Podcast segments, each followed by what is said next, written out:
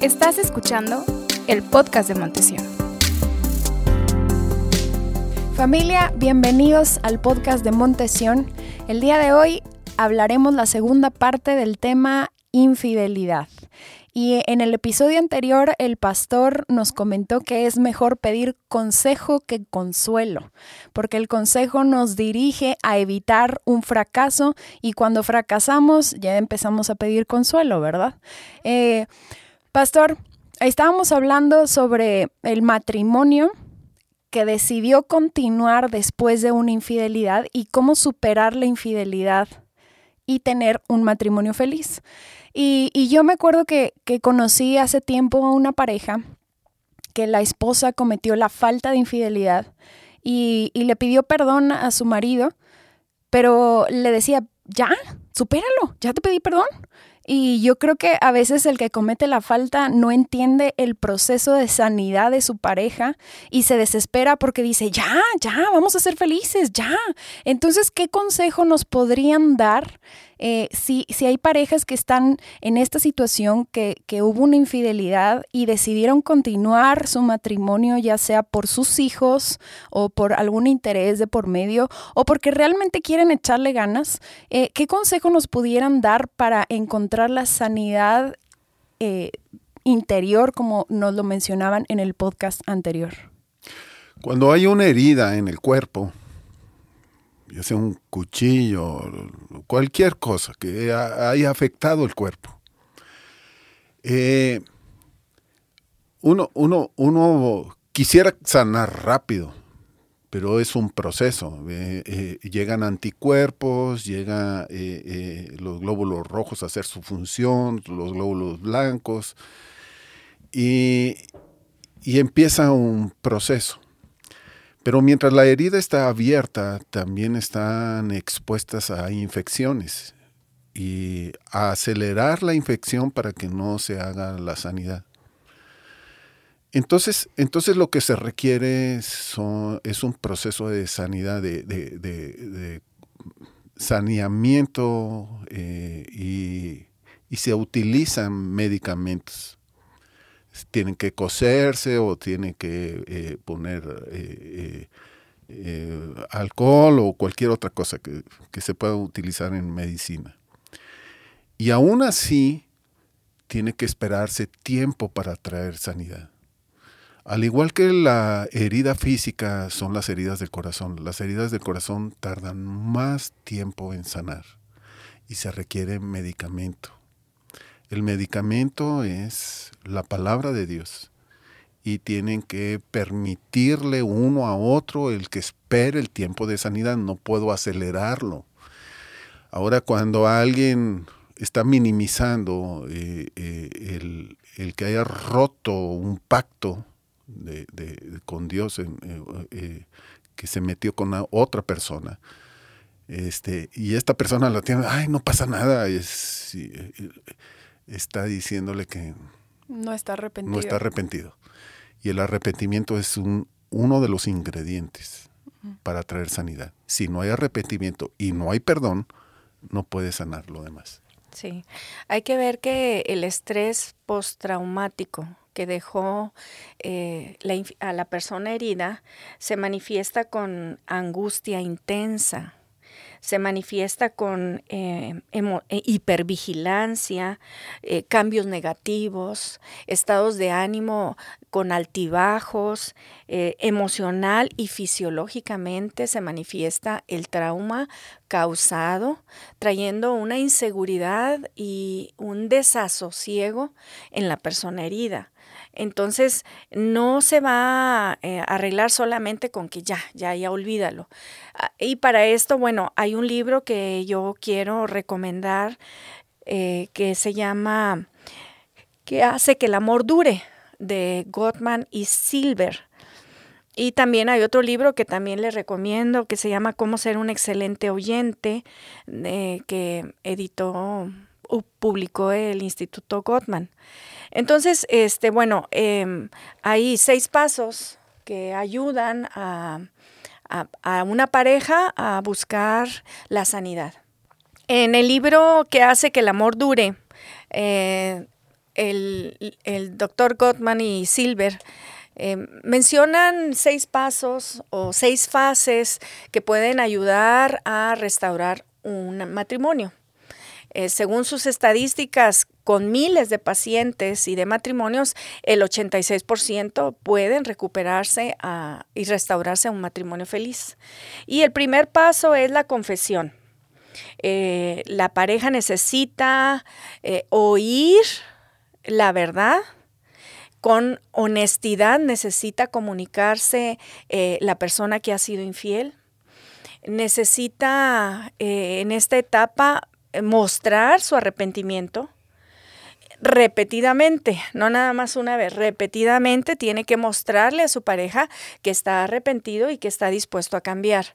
En esto tiene que ver mucho la honestidad y hablar con la verdad, porque se puede avanzar en el proceso de restauración y si no se dijo algún detalle importante o se encubrió, al momento en que se revela se cae todo lo que se ha construido. Entonces, eh, la persona que ha sido infiel necesita ser bien honesta en este momento, en esta eh, fase. ¿Qué es lo que recomiendan ellos? Ellos recomiendan que no se, no se den detalles eh, muy explícitos sobre la infidelidad en el acto sexual se puede hablar eh, detalles o cosas generales, como por ejemplo eh, a qué hotel fueron, quién pagó la cuenta, pero no eh, gráficamente lo que fue el acto sexual. Eso provoca en la pareja imágenes que acrecientan el estrés y el trauma. Entonces, si se tiene cuidado en esto, y en ser honestos eh, podemos eh, pasar al, siguiente, al siguiente nivel o fase para buscar la sanidad y la restauración. Sí, el, el, arrepentimiento y el perdón es fundamental.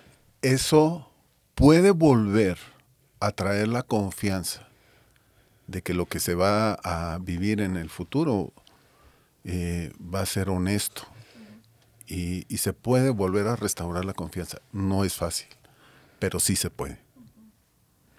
Bueno, el, segundo paso es los cambios y transparencia. Ah, hay un momento en este, en este proceso en el cual eh, la pareja tiene que tener acceso a su celular, tiene que darle acceso también a que si él sale de viaje por el trabajo, ella le diga, a ver, enséñame pon el celular para ver que no haya nadie contigo en el cuarto. Ese tipo de, eh, pues vigilancia, porque eh, la, pareja está lastimada en la confianza. Eh, esto es solamente durante una etapa de, de, sanidad, porque si continúa en el resto de la vida matrimonial, se llega a un control, que no ese es el objetivo. Se trata de dar pequeños pasos en los detalles para volverse a ganar la confianza de la pareja. Entonces, eh, eh, eh, si la pareja le dice, es que quiero que dejes el gimnasio, bueno, hay que dejar el gimnasio. Esos, esos detalles donde la pareja muestra disposición a restaurar la confianza.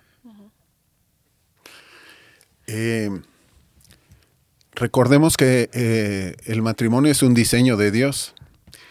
Y en Génesis, los dos primeros capítulos habla de cómo es el diseño de Dios y el propósito de Dios. Y en el capítulo 2, versículo 24, 25, dice, Por tanto dejará el hombre a su padre y a su madre, se unirá a su mujer y serán uno. Y andaban desnudos. Ahora, andaban desnudos no por el calor, es la transparencia entre ellos. Y ser uno ya no es algo que me esté hablando que soy individual. Ya no es mi dinero y tu dinero. Ya no son mis cosas y tus cosas. Ya no es mi privacidad y tu privacidad. Ahí se puede. Tenemos que tener la confianza que pueden ver mis conversaciones con, en, WhatsApp o en Facebook. E, eso da confianza en el matrimonio. Pero cuando hay infidelidades, es, no toques mis cosas. Entonces eso tiene, cuando ya ha habido infidelidad, tiene que ceder, tienen que permitir primero, dejar padre y madre, son responsables del matrimonio. Segundo, ser uno solo. Y tercero, andar desnudos. Desnudos es transparentes en el matrimonio, hacia adentro del matrimonio. Bueno, también aquí hay algo muy importante. Em, cuando cuando la, eh, la pareja infiel está tiene que asumir el 100% de la responsabilidad en, en la acción que, que realizó. Eh, en esta parte, eh, para reconstruir la relación de confianza, no se trata de por qué, en ese momento no se va a hablar de que, no, pues es que tú me abandonaste, no me haces del desayuno, no, eso no se toca, porque se puede caer en que la persona herida es la culpable. Y no se trata de eso. Se trata de sacar adelante a la pareja herida y volver a restaurar el matrimonio. Después podrá tratarse eh, los descuidos que pudo haber habido en el matrimonio. Entonces, eh, la persona que fue infiel tiene que asumir 100% la responsabilidad de la acción que realizó. Eh, bueno, el tercer paso es entender qué pasó. Eh, eh, la pareja herida sí necesita entender qué pasó. Y aquí él, él o ella tiene que estar dispuestos a responder a las preguntas. ¿De qué se trata eso? Es como cuando hay una hemorragia en el cuerpo. Primero arreglamos la, la hemorragia. Y una vez que se contuvo el daño, ahora sí se tienen que hacer estudios para saber qué causó esa hemorragia. Es igual en esta parte del proceso de, de sanidad si es necesario saber dónde están los descuidos que se realizaron de una o de otro eh, lado y, este, y poder llegar a una comprensión mayor de eh, su vida matrimonial. El cuarto paso es tender las razones del reencuentro. O sea, los dos tienen que manifestar el motivo por el cual quieren seguir en esa relación. Em, pueden ser em, múltiples, los hijos, la estabilidad emocional, eh, los sueños eh, y los planes que realizaron juntos, pero sí los dos tienen que hablar de por qué quieren seguir juntos y reencontrar y resucitar su matrimonio y el pacto matrimonial. El quinto paso es establecer el costo de futuras traiciones. Parece, parece así muy fuerte esto, pero se tiene que platicar de eso, porque cuando se habla también se evita que, que vuelva a suceder. Entonces, sí es una conversación que deben de tenerse. Obviamente, como estos puntos son muy delicados, se necesita estar eh, enfrente de un consejero o una persona que esté eh, en cada uno de estos pasos, que esté controlando para que no se desborde la conversación ni eh, em, las emociones que trae eh, el poder hablar de estos temas. Pero al final eh, las emociones tienen, se tiene que dar voz a las emociones, se tiene que dar voz al dolor. Este, la persona infiel tiene que conectarse con el dolor que causó a su pareja y tiene que ver la profundidad del daño que hizo en su relación.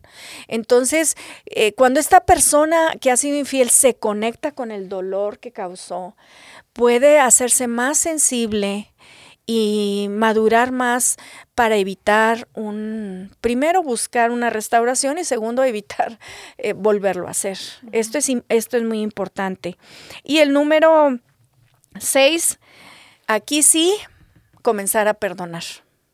Comenzar a perdonar, este, eh, tiene que ver con dejar salir la ira, el dolor, la angustia, dejarla salir eh, de, la relación, del corazón, de la mente y aquí comienza eh, pues la sanidad.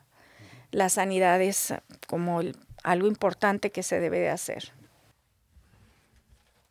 En 2 Corintios capítulo 2, versículo 10 dice, no ignoramos, pues no ignoramos las maquinaciones de Satanás Satanás es adversario. Eh, eh, y está hablando del perdón. Pero la palabra maquinación viene de la palabra mente. O sea, el ataque es en la mente. Si uno le está dando mucho alimento a los pensamientos negativos, a cómo, por qué hicieron eso, eh, se hace una maquinaria que me va a llevar a una destrucción. Entonces dice, no ignoremos la maquinación de Satanás. La maquinación de Satanás siempre nos va a llevar a la infidelidad, a la deslealtad. Cuando nosotros estamos buscando la dirección eh, y el consejo, eh, vamos a impedir que la maquinación de Satanás vaya a afectar matrimonio o vamos a impedir que vuelva, que vuelva a caer el matrimonio en, ese error. Por eso es necesario el perdón. El perdón corta la maquinación. Bueno, eh, hay elementos necesarios para que se dé el perdón. Uno de ellos es la necesidad de procesar la muerte del matrimonio. Eh, el otro es eh, el manejo del dolor por la pérdida del matrimonio. Y bueno, el, siguiente es, eh, se tiene que vivir el duelo del matrimonio, de la muerte del matrimonio. Ese sentimiento de enojo, de tristeza, de miedo, de desesperación, de ansiedad, este, se tiene que vivir ese duelo. O sea, no es eh, de un día para otro. O sea, desde, desde el momento que ocurre la ofensa hasta el perdón, hay un tiempo. Hay un tiempo en el cual se tiene que procesar y liberar eh, del peso las, em, las, emociones y darle cauce a un nuevo caudal de emociones eh, que fluyan positivamente para, un, para la resurrección de ese matrimonio. El matrimonio que va a resucitar va a ser otro diferente. Ahora, ¿qué es lo que no implica el perdón? No, no implica aceptar la conducta ofensiva de su pareja no implica excusar la conducta de la pareja. Eh, no necesariamente el perdón requiere una reconciliación. Se tiene que perdonar independientemente que se decida reconciliarse o no con la pareja. Este no implica que el dolor va a desaparecer. El dolor va a desaparecer más adelante, pero hay que perdonar aunque, se, aunque duela aunque el dolor esté presente. Y no implica tampoco que usted no pueda llevar a los tribunales civiles a su pareja para obtener lo que le corresponde, a usted y a sus hijos. Tampoco significa que tenga que quedarse con su pareja. El perdón es, necesario para poder continuar con su vida ya sea juntos o separados de una manera sana, por causa de una sanidad personal y por causa también de los hijos, en caso de que los haya en el, matrimonio. Recordemos que si hay sanidad interna, cualquiera que sea la decisión que tomen, los hijos van a estar bien. Si no hay sanidad, los hijos no estarán bien. Cuando no hay sanidad interna, los hijos son los afectados. Eh, por eso es tan importante la sanidad interna. Pastor, hace tiempo lo escuché decir que, que la infidelidad es como una mordida de serpiente que inyecta el veneno y, y, poco a poco va afectando todo el organismo. Y creo que es una analogía muy correcta, porque la infidelidad es la mordida y todo el daño que trae una infidelidad es el veneno que empieza a, corroer todo el, organismo, toda eh, nuestra alma, nuestro espíritu. Y, me he topado con personas que dicen, bueno, si tú me hiciste, te perdono, pero yo también cometo la misma falla. Eh, ¿Qué consejo nos podrían dar en esa situación? Sí, eso, a eso se llama venganza me hiciste, te hago. Mm, mm, eh, me afectaste, te afecto. Y cuando alguien se acerca a Dios y escucha a Dios, lo primero que nos dice es arrepentimiento y perdón. Eso va a quitar el deseo de venganza. Cuando alguien tiene el deseo de venganza, va a afectar al cuerpo completo como la, serpiente Y lo que va a matar no solamente es el matrimonio, va a matar la familia. O sea, afecta hasta la familia. Y había hablado de David. David eh, afectó a la familia. Eh, el veneno entró a lo más profundo de la familia y vino muerte a sus hijos y vino desgracia a sus hijos. O sea, eh, la venganza, decía el Chapulín Colorado, mata el, alma, mata el alma y la envenena. Y la envenena. Si una pareja sufrió eh, infidelidad y deciden divorciarse, ¿cómo superamos la infidelidad como seres individuos? Ok, cuando se pierde la confianza en alguien o en algo, lo que va a entrar es una depresión. La depresión lleva a, una, a un proceso de autodestrucción. Eh, es como cortarle la cabeza al cuerpo. O sea, va a empezar a morir. Y la escritura dice que el Señor Jesús es cabeza de la iglesia. Si alguien vuelve a buscar al Señor y confiar en el Señor, va a recuperar confianza. Donde no hay confianza, va a estar parado en arenas movedizas, se va a ir hundiendo. Si no se sana y se llega a juntar con alguien más, va a estar desconfiado porque ha sido lastimado.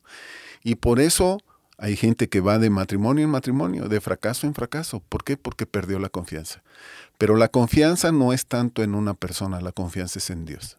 Cuando tú confías en Dios, Dios se involucra en tu vida y te ayuda con sabiduría con cuidados. Ahora, vemos el caso de Adán y Eva. Nosotros podemos ver que ah, eh, fue Eva la que cometió el, error, desobedeció. Pero nosotros decimos, pues Eva fue la la culpable. Sí, pero Adán no la cubrió, no la protegió. Y, una vez que eh, Eva come el fruto prohibido, forzó a su esposo a a, comerla. Y eso fue lo que eh, lo sacó fuera de un proyecto de Dios. Cada persona tiene un proyecto de Dios. Y el proyecto de Dios es, vivir en una familia. Si esa familia es, es, disfuncional, Dios sigue teniendo cuidado de poder restaurar a cada persona en lo individual. Pero tienen que volver a la cabeza, que es Jesús, el que restaura. Si no es así, no hay otro camino, no hay otro camino eh, eh, para poder volver a recuperar el proyecto de Dios en su vida. Y si es restaurado, puede seguir y pueden formar una familia en el futuro este, y ser feliz, pero es a través de la confianza. Pastores, muchísimas gracias por sus consejos, por compartirnos sabiduría para esta situación tan difícil que lamentablemente ha afectado a muchas personas y a muchas familias. Familia, si tú estás pasando por una situación de infidelidad o que necesitas consejería de matrimonio, yo te invito a que nos visites en nuestras redes sociales, Montesión Saltillo por Facebook, Instagram, YouTube, y ahí podrás encontrar el número de contacto para eh, poder comunicarte con nosotros y así poder ayudarte. Estamos muy interesados en ayudarte a ti, a tu familia, a tu matrimonio. Y les recuerdo los libros que les recomendamos. Cómo ser un excelente oyente del Instituto Gottman y qué hace que el amor dure de Gottman y Silver. Son libros que les recomendamos para ampliar y fortalecer el conocimiento que en esta conversación tuvimos. Muchísimas gracias por acompañarnos, valoramos mucho tu tiempo y estamos para servirte. Montesión está para servirte. Muchísimas gracias, pastores. Dios les bendiga y recuerden que Dios los ama, los quiere levantar y quiere que aprendan a ser felices. Dice, dice, dice el Señor Jesús. Estas palabras yo les he hablado, para que en mí tengan paz. En el mundo tendrán aflicciones, pero confíen, yo ya vencí. Dios sigue hablando para que tengan paz. Amén.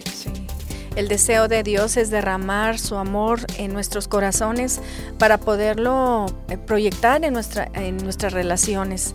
Y el Dios de toda esperanza siempre tiene una buena palabra para cada eh, momento de nuestra vida y quienes han vivido esto no se queden en esa situación, siempre hay esperanza.